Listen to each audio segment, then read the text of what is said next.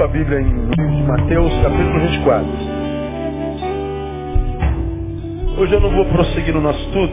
Eu quero dar uma palavra hoje, em função da data, sobre casamento. Quem é casado aqui, dá glória a Deus por isso, diga glória a Deus. Quem não é casado, mas vai ter um casamento abençoado, diga glória a Deus. Então, todos nós acreditamos no casamento, amém ou não? Casamento é a ideia de Deus. Não é bom que o homem esteja só. Fez uma mulher para ele. A mulher é a solução da solidão do homem, o homem é a razão da solidão da mulher, é o remédio para a solidão da mulher. Isso é a ideia de Deus. Qualquer outra coisa é invencionice. No dia 3 de setembro de 1988, eu casava com Andréia. Então essa data, ela mudou por completo a minha vida. 3 de setembro é uma data histórica na minha existência. Tenho 48 anos de vida, 26 de casados, então tenho mais tempo de vida casado do que de vida solteiro. E eu louvo a Deus com toda a minha alma quando no dia 3 de setembro de 88 eu entrei na Igreja Batista do Campos Afonsos para me casar com aquela mulher com quem Henrique conversa no momento. Eu me lembro, eu me lembro claramente daquela noite. André atrasou exatamente uma hora. Na escadaria da igreja, lá naquela igreja tem uma escadaria e você sabe como eu sou britânico com horário. Desde sempre, eu sempre fui pontualíssimo. Eu sou doente com o negócio de horário. Para acabar não tem pressa nenhuma. Acabar o sujeito tem a opção de levantar e ir embora. Para começar não tem que ser respeitado. Como você já aprendeu, quem atrasa diz para o outro que o tempo dele não vale nada. Então nunca atrase se tem um compromisso comigo. Perde o meu respeito no primeiro encontro. Essa semana mesmo eu me encontrei com alguém pela primeira vez. Ele implorou pelo horário. Eu arrumei o horário. Quando chegou a hora, eu estava lá religiosamente. Três minutos depois, ele me liga. Pô, pastor, vou atrasar meia horinha. Pô, perdi o horário. E chegou 40 minutos depois. Quando ele chegou, eu me levantei e falei assim, eu tenho outro compromisso, a gente vai ter que remarcar. Deus abençoe. Eu podia ter falado, quando ele ligou, não podia. Eu sou ruim, meu amigo, sou ruim. Eu não atraso nunca. Só se aconteceu alguma desgraça. André atrasou uma hora. E eu subi a escadaria, eu desci a escadaria, eu estava vendo o DVD esses dias. E eu falei, caramba, que esse dia mudou, mudou a minha história. E mudou para melhor. Mudou para melhor. Ah, o casamento, quando ele é bem vivido, ele não precisa fazer propaganda de si mesmo. A testemunha de quem observa é a palavra mais poderosa. E mesmo que esse casamento seja uma farsa, seja de dois artistas, logo, logo a farsa é descoberta. Nos insights, nos, nos, nos, nos pormenores, nas vírgulas relacionais, né, nas palavras que fogem, nos sentimentos que escapam, a gente percebe logo que é farsa. Mas quando é verdadeiro também. A gente sabe, e eu louvo a Deus pela, pela ideia maravilhosa que Deus teve de criar um casamento, de, de criar mulheres para os homens, e de ser um Deus tão grande, tão tremendo e humano, que ao olhar o homem sozinho, diagnosticou logo, não é bom que o homem esteja só. E aí ele fez logo uma ajudadora. Ele resolveu logo o problema da solidão do homem. Chamou a mulher e tirou de dentro de si mesmo. E ele diz, Adão, quando você encontra a mulher, que é a projeção do seu próprio interior, então com essa mulher você terá intimidade. Essa intimidade mata a solidão. Por isso há muita gente que casa e não mata a solidão, porque a mulher com a qual casou não é a projeção do seu próprio interior, é uma estranha. Casou por razões outras e não porque se viu nela. A mulher com quem eu devo me casar deve ser aquela para quem eu olho e vejo a mim mesmo. Quando eu me apaixono, eu não me apaixono por outra. Eu apaixono por mim. Porque quando eu olhei para ela, eu me achei nela, eu me vi, ela é um espelho. E aí quando eu olho para ela, eu me encontro. Por que, que eu me apaixono, no meu caso, pela André? Porque eu olhei para André e vi o melhor de mim nela. Então, quando eu me apaixono por ela, eu estou aumentando o amor por mim mesmo, porque ela me lembra a minha melhor parte. Agora, se o casamento não é assim, eu estou casando com uma estranha, estou casando por alguém, ah, a gente se apaixona no caminho. Ah, vamos ver que bicho dá. Né? Se não der certo, a gente separa. Vamos tentar, né? Quem sabe, né? Deus não abençoa. Né? Vamos subir um monte, orar três dias, e a gente casa depois de seis dias de namoro. E a gente está jogando com a sorte. Quem joga com a sorte quase sempre se encontra com azar. E você vê como o casamento tem feito mal para os seres humanos odiernos. Porque começa errado. Eu disse para alguém no púlpito aqui, ó, domingo após o culto, chorando, chorando, chorando, chorando, terno do casamento, perguntei assim, me responda uma coisa. Esse casamento devia ter acontecido? Pare e responda honestamente. Esse casamento devia ter acontecido? Me respondam vocês. Pararam e pensaram com toda a perplexidade. Na verdade, não devia nem ter acontecido, né, pastor? Pois é. Então, o que você está achando ser uma perda hoje pode ser um grande livramento. Quem sabe Deus não está te impedindo de perder mais tempo na vida, porque você não casou consigo mesmo. Casou com circunstâncias que te levaram ao altar. E ninguém casa com quem não é gente. Não se pode casar com circunstância. Não se pode casar com tesão. Não se pode casar com um interesse. Não se pode casar com o medo da solidão. Se casa com gente. E com que gente que a gente vence a solidão? Com gente na qual a gente se enxerga e por causa disso a gente tem intimidade. A intimidade mata a solidão. Não é bom que o homem esteja só. Bom, faz-lhe uma ajudadora. Então Deus tira de dentro do homem a mulher dele. Se a mulher com a qual eu caso não saiu de dentro de mim, eu continuo sozinho. Antes sozinho solteiro, agora sozinho casado. Não muda a existência. Então, numa data como essa, eu louvo a Deus porque no dia é, 3 de setembro de, de 88, eu comecei a matar minha solidão. Não sei o que é isso. Em instância nenhuma da minha alma e da minha existência eu sei o que é solidão. Nenhuma. E eu sei que Andréia tem um contributo enorme disso. Tirando Deus, devo minha vida a ela. E essa é uma noite na qual celebro ao Senhor por é, ter me dado, Andréia. Então eu queria, eu queria falar um pouquinho sobre casamento hoje, bem, bem rapidinho, só para a gente refletir. 24, 12 de Mateus diz assim, e por se multiplicar a iniquidade, leiam comigo, o amor de muitos esfriará. Vamos juntos? E por se multiplicar a iniquidade, o amor de muitos esfriará. Bom, todos os crentes com esse versículo. A iniquidade esfria o amor. Isso é inevitável. Ele está dizendo, a iniquidade ela vai se multiplicar tanto, e na sua multiplicação o amor vai esfriar.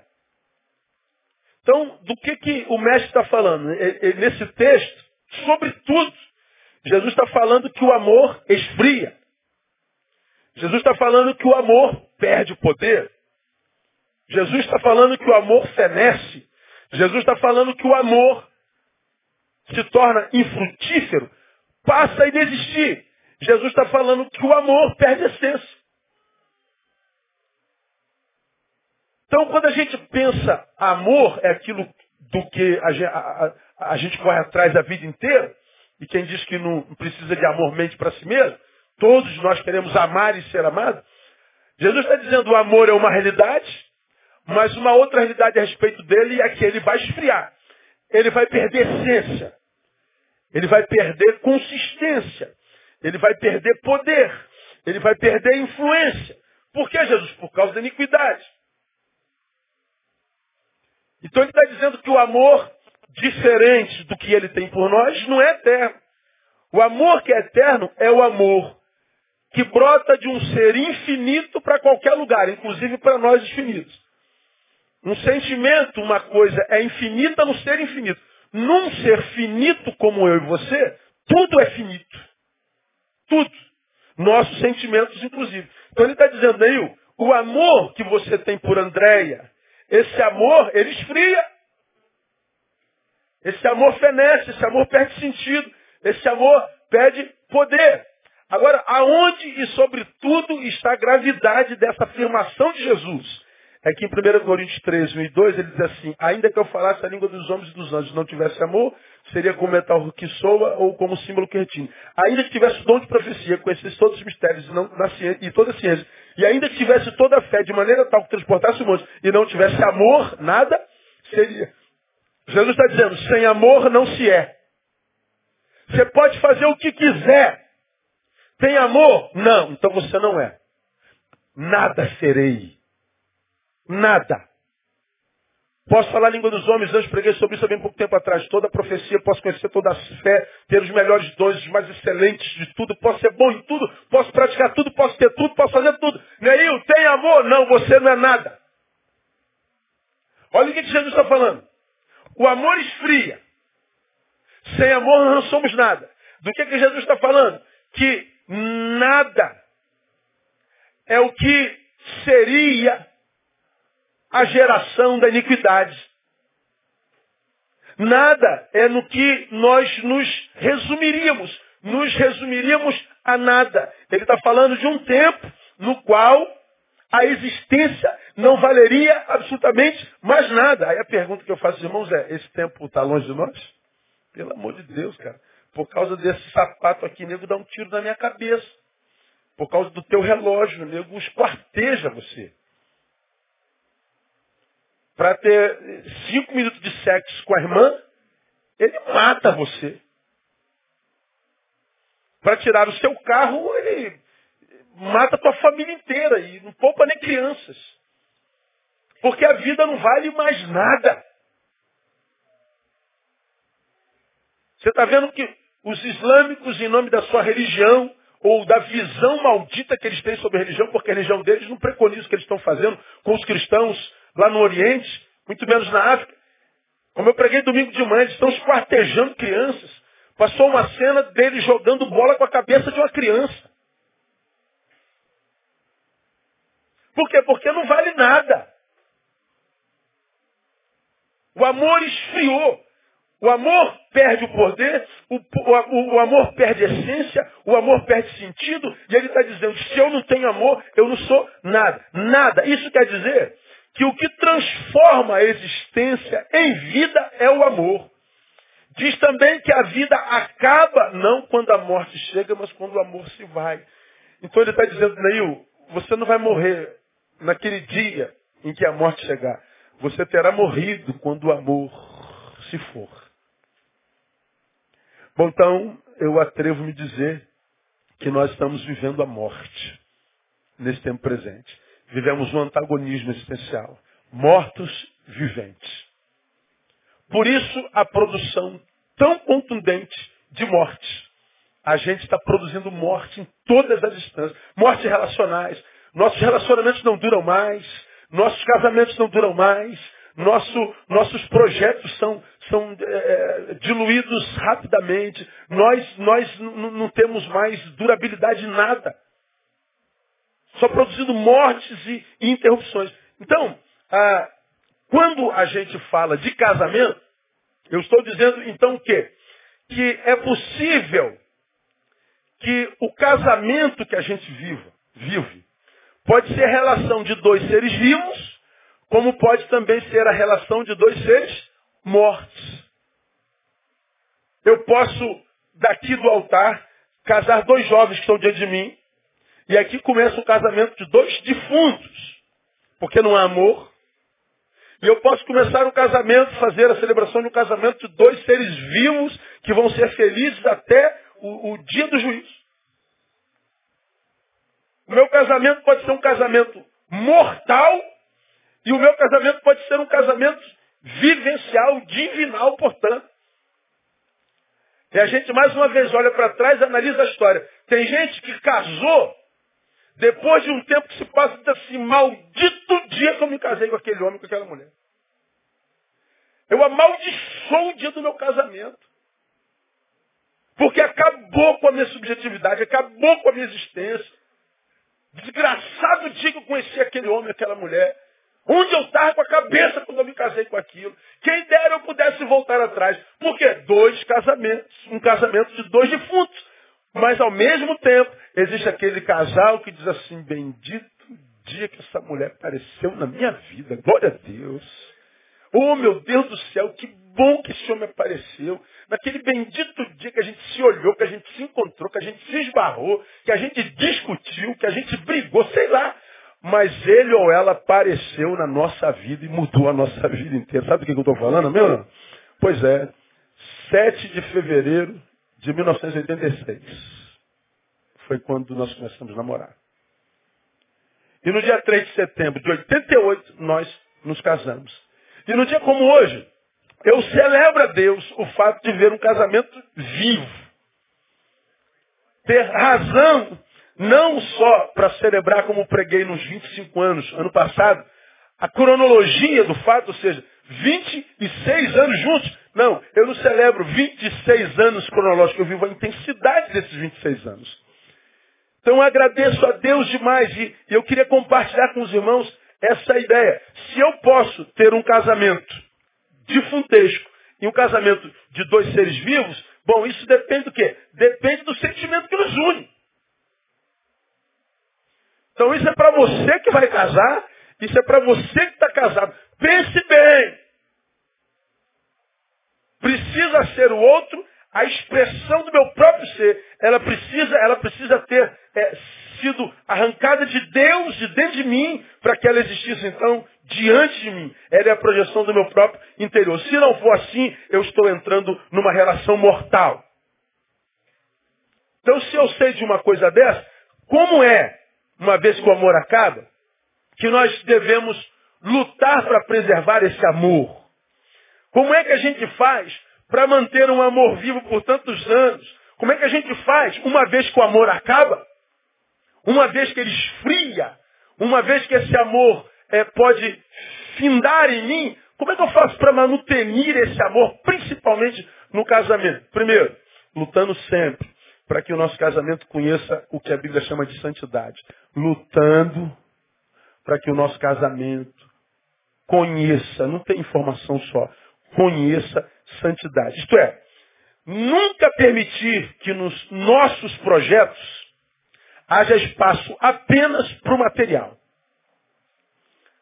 Por quê?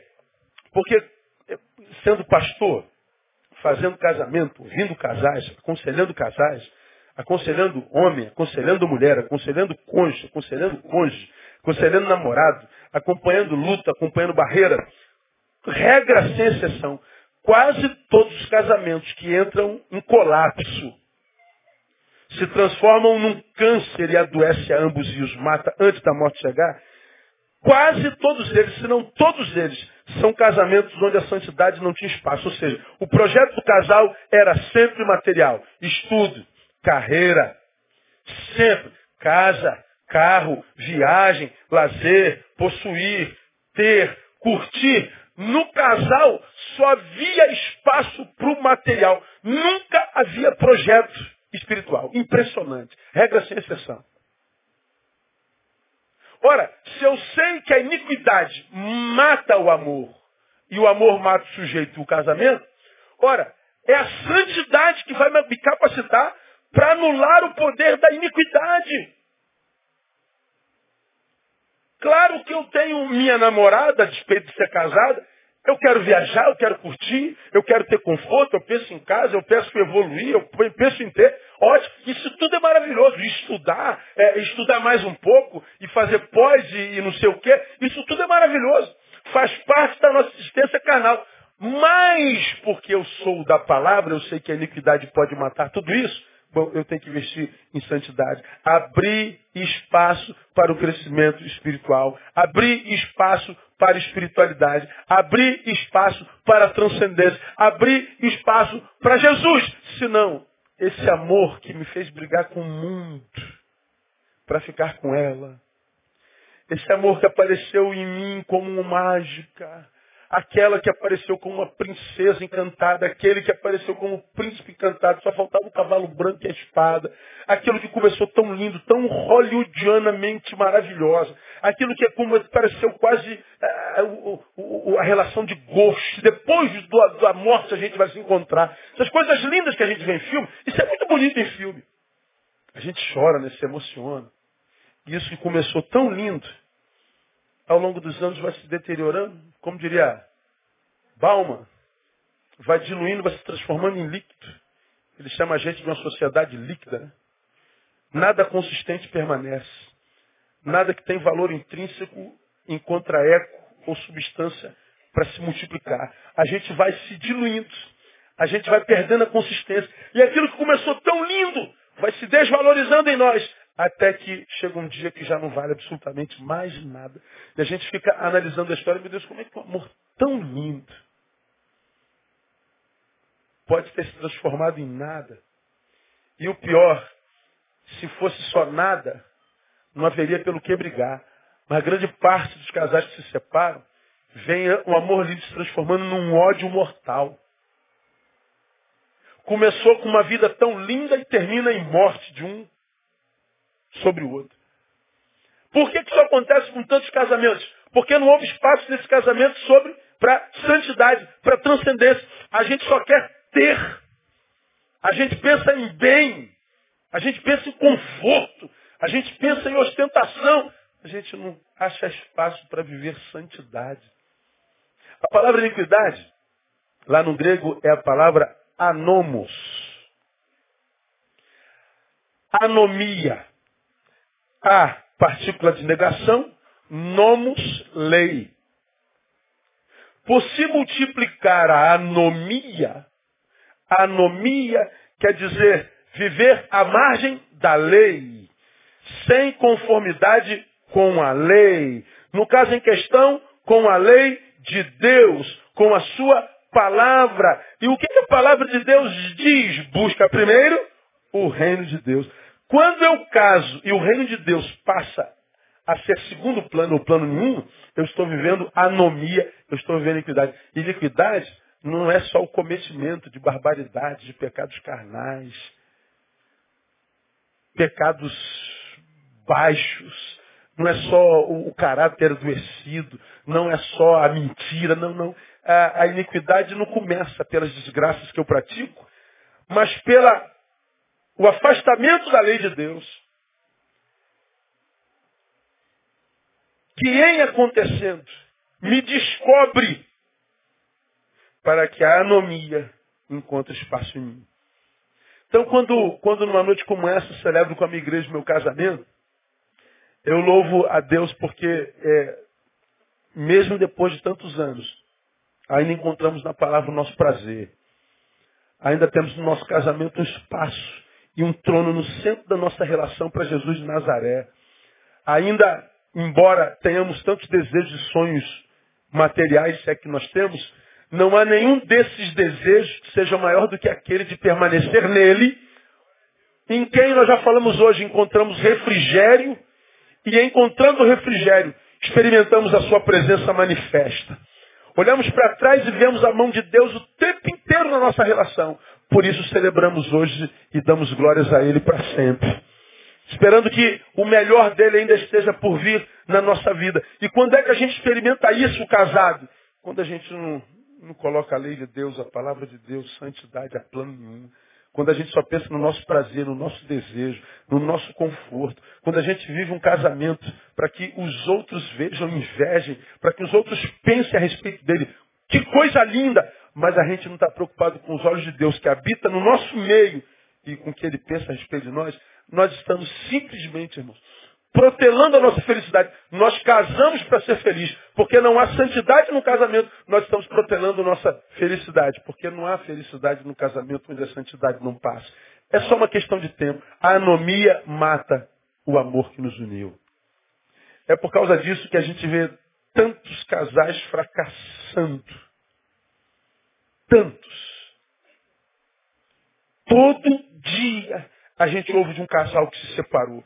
Todo dia a gente ouve de uma esposa que surtou e foi fazer besteira. Todo dia a gente ouve de um marido que surtou e trocou a família por não sei quê ou por não sei quem. Todo dia a gente vê, meu Deus, o que está acontecendo? Anomia. Casamento no qual não há espaço para a santidade. O amor vai esfriando gradativamente. Casa uma vez, descasa. casa de novo. Vamos tentar mais uma vez. Anomia, vai descasar pela segunda vez. Casa a terceira vez. Vamos tentar de novo. Anomia, não há prioridade da palavra, não há santidade. No casamento, não há lugar para Deus se manifestar. Anomia, vai descasar de novo. E tanta gente olha para diz, pastor, não nasci para casar não, pastor. Não nasci para isso não, nasceu sim, irmão. Quando ele nos criou, ele disse, não é bom que o homem esteja só.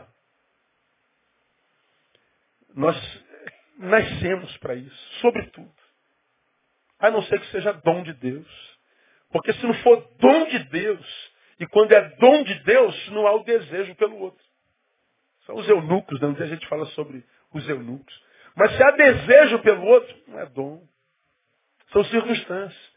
Quando é que o casamento permanece casamento que vale a pena?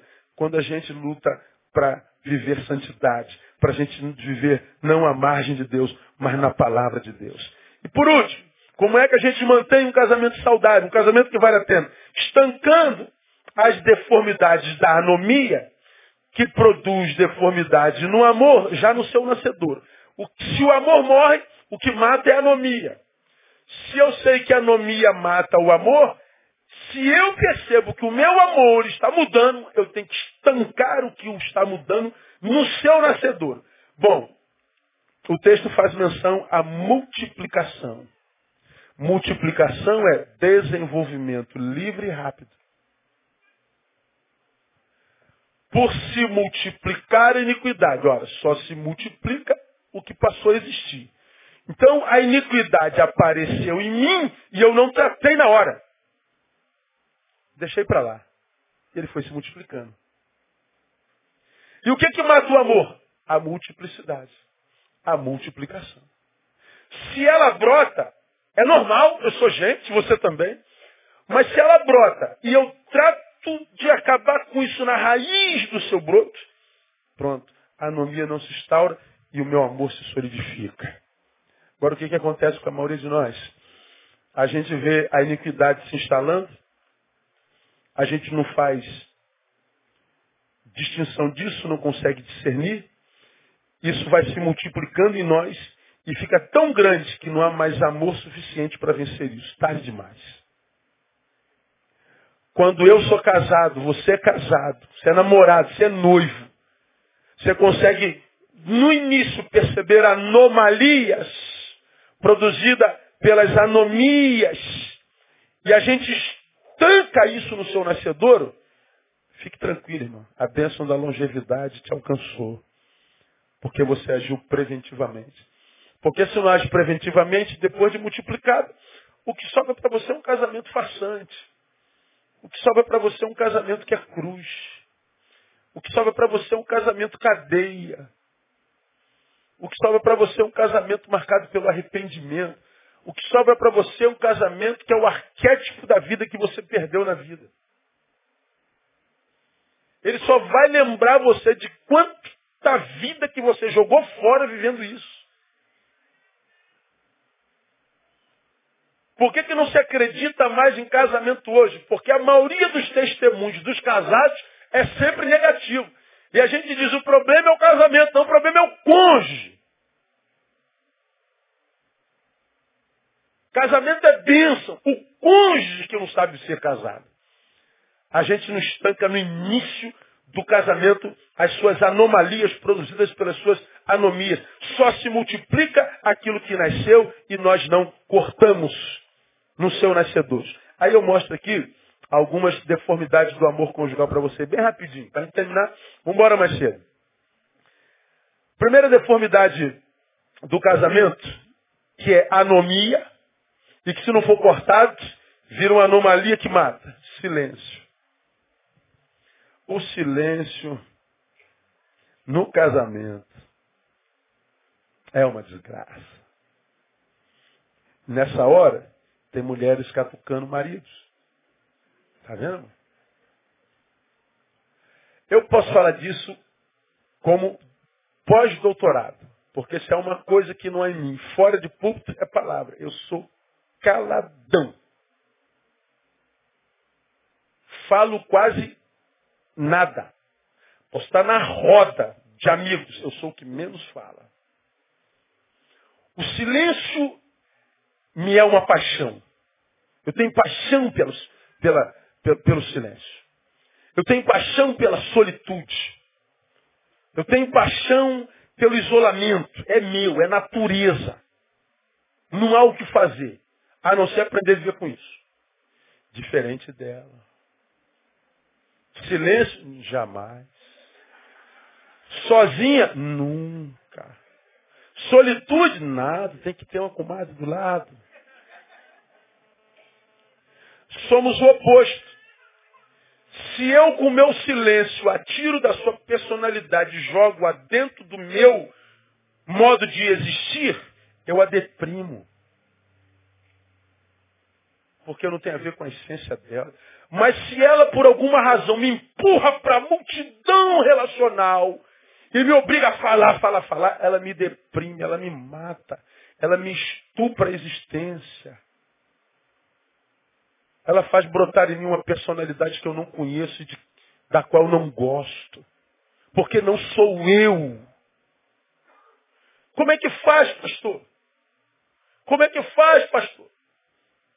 Bom, ela trabalha para não falar demais. E eu trabalho para não ficar por demais calado. Luto contra mim mesmo para que meu silêncio não a esmague para que ela não tenha que trabalhar comigo com adivinhação.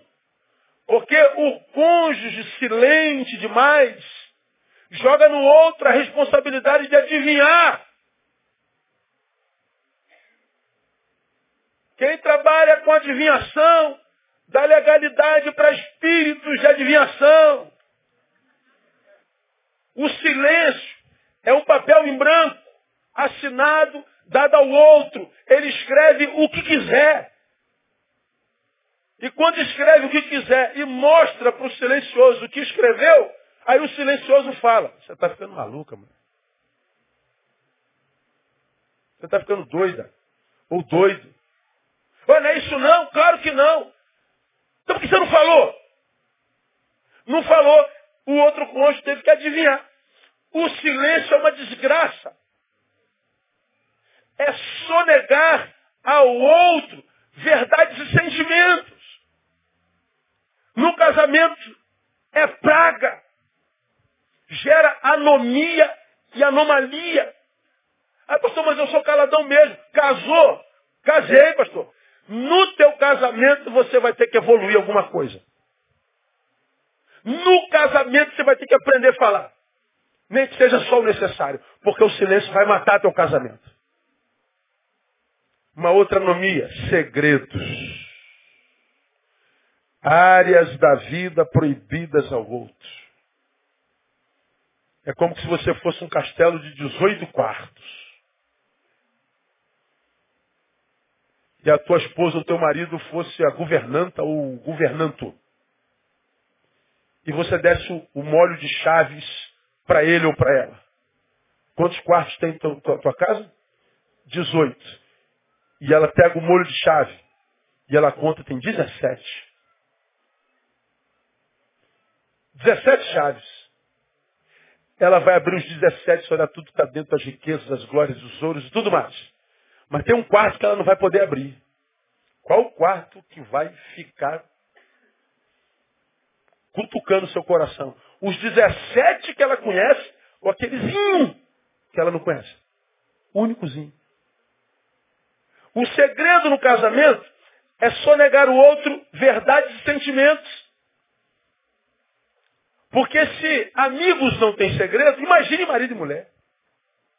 Que somos mais do que amigos. Porque eu tenho com Andréia um tipo de relação que eu nunca teria com, com Isaías, que é um dos meus melhores amigos. E se eu tiver o de relação que eu tenho com Isaías, que eu tenho com Andréia, acabou minha amizade com Isaías. Acabou tudo, não dá. É um brodão, Lindoval, outros pastores, amigos chegados. Mas eles nunca chegarão perto da tipo, do tipo de relação que eu tenho com Andréia.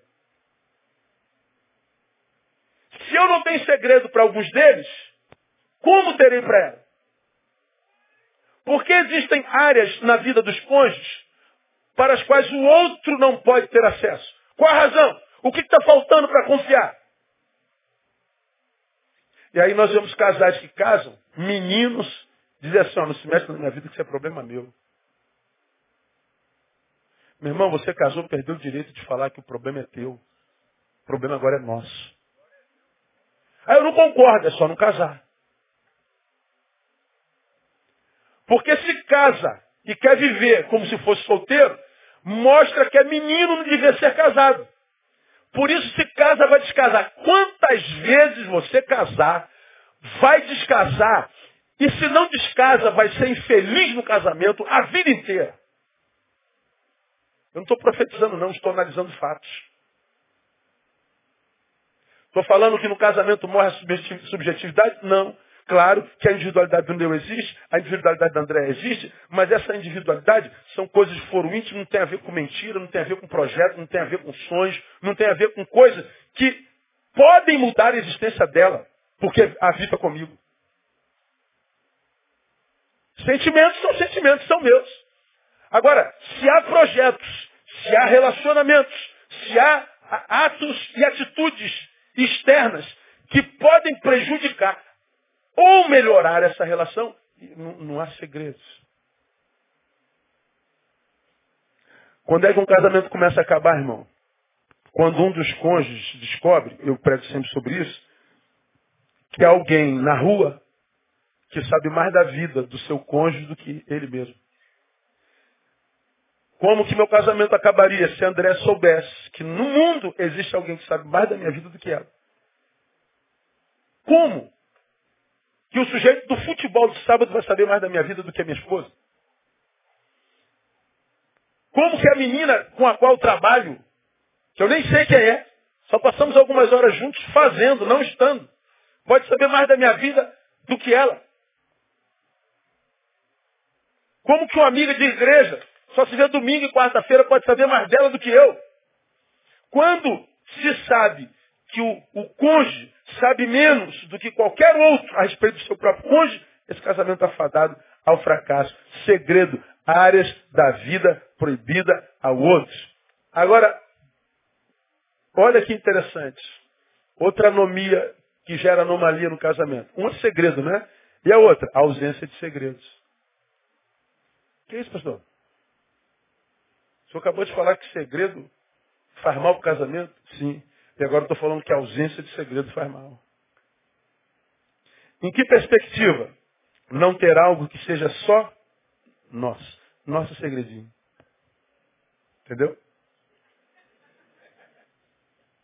É só nosso. A melhor amiga não sabe. A mãe, o pai, as filhas muito menos. É só de nós dois. É o nosso segredinho, amor. Por que, que tantos cônjuges não têm o seu segredinho? Porque perderam a intimidade. Não fazem mais nada em comum. Não arriscam. Não brincam. Perderam a afetividade. Perderam a graça de continuar namorada, despeito de terem se casados. Quantos namoros lindos terminam quando o casamento chega? Como é gostoso permanecer casado, de, permanecer namorado depois de casado. E os namorados quase sempre têm segredos dos pais. Os pais pensam que ela é anjinha.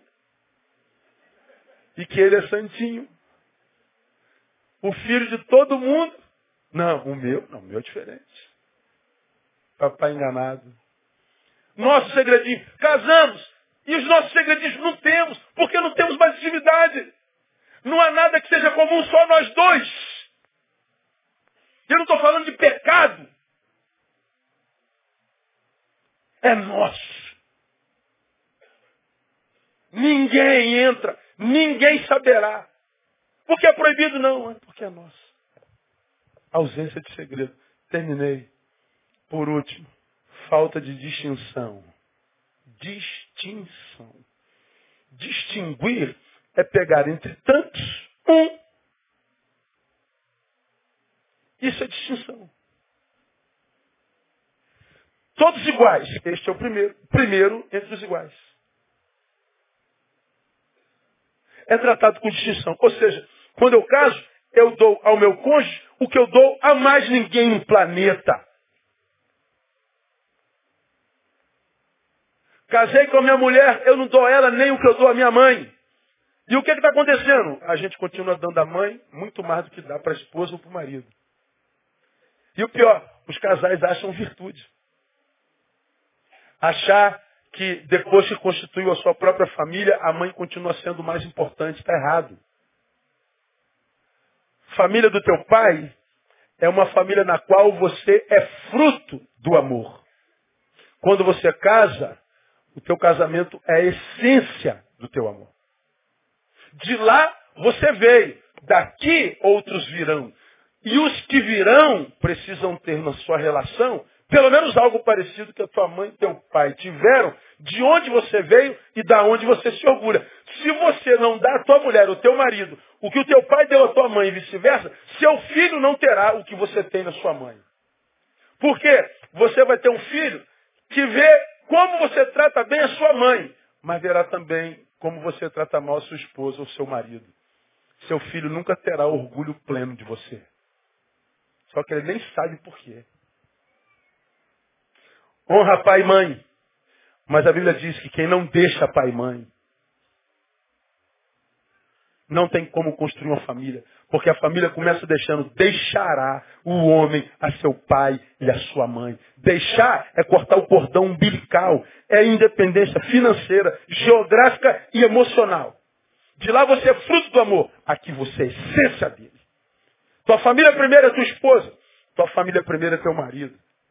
E se você não vive assim, ah, você está vivendo uma anomia. Seu casamento vai fenecer. E pode acabar, mesmo que dure para sempre. Eu acho que a pior desgraça é acabar um casamento e ter que levá-lo ao fim, até o fim da vida. Ele acaba e dura para sempre. Lá no finalzinho a gente olha para cá, para trás. Quando celebra é só a cronologia mesmo. Ó, oh, pastor, estamos completando 40 anos de casados. Tem que comemorar mesmo. Porque para sobreviver 40 anos nesse casamento infeliz, tem que ser forte. Porque a gente poderia perguntar dos 40 anos, quantos valeu a pena mesmo? Ih, pastor, não, acabou quando eu tinha 5 anos de casamento. E os outros 35, sofrimento. Não é triste? Ah, lá na academia tem, tem um casal velhinho, irmão. 48 anos casado. Os dois malhando todo dia de manhã.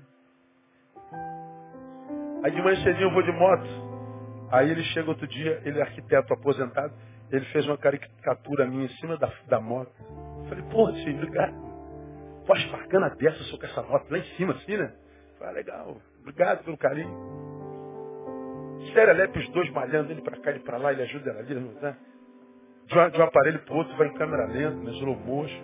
Ah. Mas vai. Falei para ele uma vez, eu quero envelhecer como vocês. Cabelo é branquinho, branquinho os dois.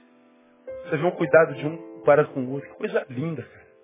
Para quantos crentes a gente vê, né? Vindo para a igreja com a Bíblia, terno gravata. O marido vai lá na frente, a mulher vai lá atrás. Já viram isso?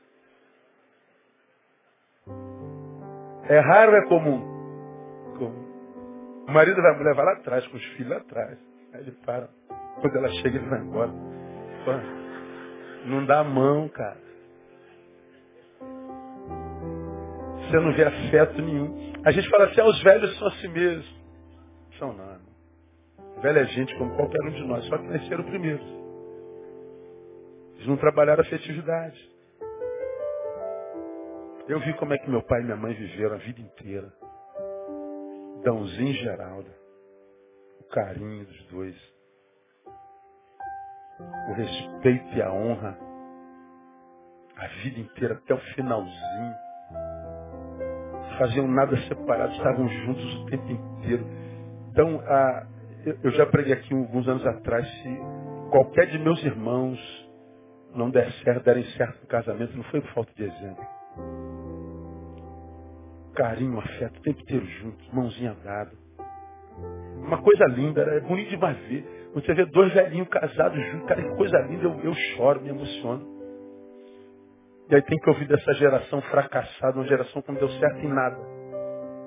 Só na estética. É a geração mais linda, mais gostosa, mais musculosa, mais desejosa. Mas a mais infeliz, a mais vazia, a mais suicida, a mais violenta, a mais desonrada, a mais desrespeitadora dos pais, a mais divorciada, a mais drogada, a mais viciada em psicotrópico, a, a, a de pior cultura. Cultura horrível. É só estética. Dizer que casamento é uma instituição falida. Quem são vocês para dizer isso? Quem essa geração pensa que é? A mesma geração que diz que o casamento é falido porque o casamento dela faliu, mas faliu, ninguém nasceu para viver sozinho. Quando tenta ser feliz, o que, que faz? Casa de novo. Faliu de novo, Tenta ser feliz? Casa de novo. Casamento é instituição falida, mas ele casa sete vezes. Como que você vai respeitar um serviço? Não é mais honrado dizer, cara, eu não estou conseguindo ser feliz. Alguém pode me ajudar, meu? Alguém pode me dar o caminho das pedras aí, meu?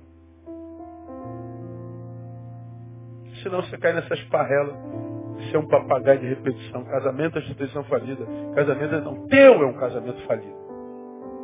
Porque é um casamento anômalo, marcado pela anomia, e vai ser marcado até o fim da vida, porque não há espaço para santidade e porque não estanca as deformidades do amor já no seu nascedor. Casamento não é brincadeira, irmão. E o ser humano está cada vez mais deformado.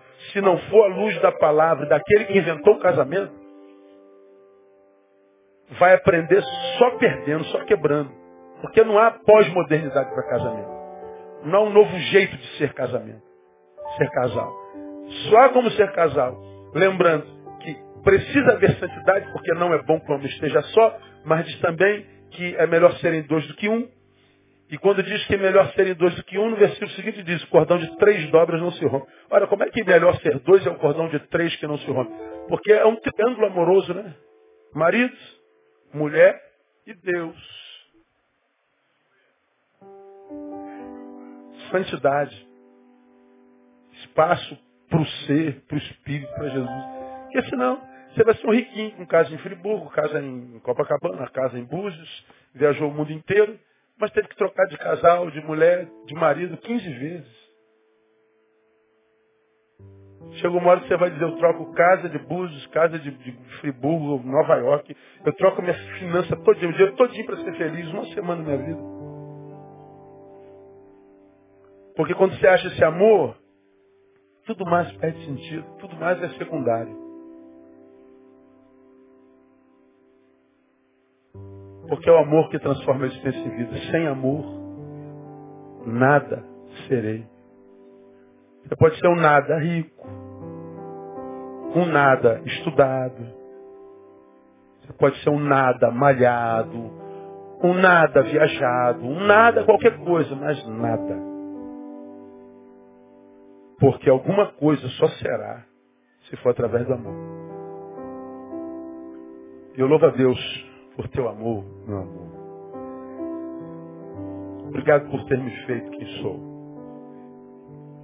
Obrigado aos irmãos pela, pelas orações, pelo carinho, por, por nos dar liberdade de, a despeito de sermos pastores, sermos gente e vivermos uma humanidade saudável. Quando fiz 25 anos de casado, eu disse que eu louvava a Deus porque o pastor não sequestrou o Neil em mim. Fui feito pastor e o pastor é muito menos importante do que o Neil em mim. O Neil prevalece ao pastor. Isso é possível na igreja como a nossa. Muito obrigado pelo carinho de vocês, pelas orações.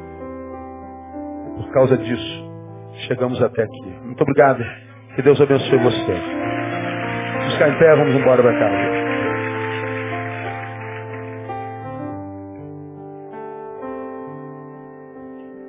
Vamos orar. Ó Deus, muito obrigado por essa noite. A mim, de forma especial, muito obrigado por essa data. Que ela se repita por muitos, muitos anos. Se tu não me levares antes, ou a Andréia, nós gostaríamos de poder viver até o finalzinho da vida, quando não houver mais saúde em nós, virtude. Quando a pele já estiver enrugada e as pernas fracas. Quando os cabelos estiverem bem branquinhos e a vista já estiver embaçada Talvez nossos ouvidos já não ouçam tão bem. Se tu nos deres a graça de envelhecer, te pedimos que nos dê a graça de envelhecermos juntos. E sabemos que só é possível se tu estiveres no nosso meio. Muito obrigado por esses 26 anos. Gostaríamos de alguma forma, Deus, que a nossa relação fosse referência para quem nos ouve e para quem nos vê. Queríamos que, através de nós, tantos outros ainda acreditassem no casamento, acreditassem no amor. Ele não é utopia, ele é uma realidade, porque o amor é o Senhor, Deus é amor. Abençoamos o casamento dos teus filhos aqui nesse lugar, Deus. Se existe alguma anomia, alguma iniquidade produzindo anomalia, Deus, que os teus filhos sejam com essa palavra abençoados, para maduros vencerem isso no nome de Jesus que eles possam interromper o ciclo de multiplicação da iniquidade que tenta matar o amor, antes pelo contrário, que interrompida a iniquidade, o amor renasça, ressurja, e que eles voltem a ser o que foram no início. Nós oramos e os abençoamos assim. Te pedimos por aqueles que ainda não são casados, que eles recebam essa palavra e a recebam no seu peito para que ela amadurecendo multiplique e façam dos teus filhos, esses jovens, cônjuges conforme a tua palavra, e que eles tenham a graça do Senhor de ter um casamento assim também. Aqueles teus filhos que ainda não conhecem o seu marido, porque ainda não se tornaram namorados, não sabem nem quem são, onde eles estão, nós pedimos, mostra-os, Deus. Que eles conheçam o amor da vida. Que ela conheça o homem que tu tens preparado para ela, que ele Conheça a mulher que tu tens preparado para ela se tens. E que eles não se enganem jamais. Que eles se achem nesse caminho e que em se achando tu possas abençoá-los muitíssimos. Despeçamos na tua paz e leve-nos em paz para os nossos lares. Nós pedimos no nome de Jesus, nosso Senhor que reina. Amém. E glória a Deus. Deus abençoe você, aplauda o Senhor. Até domingo, se Deus quiser, não cesse em dar um abraço no teu irmão.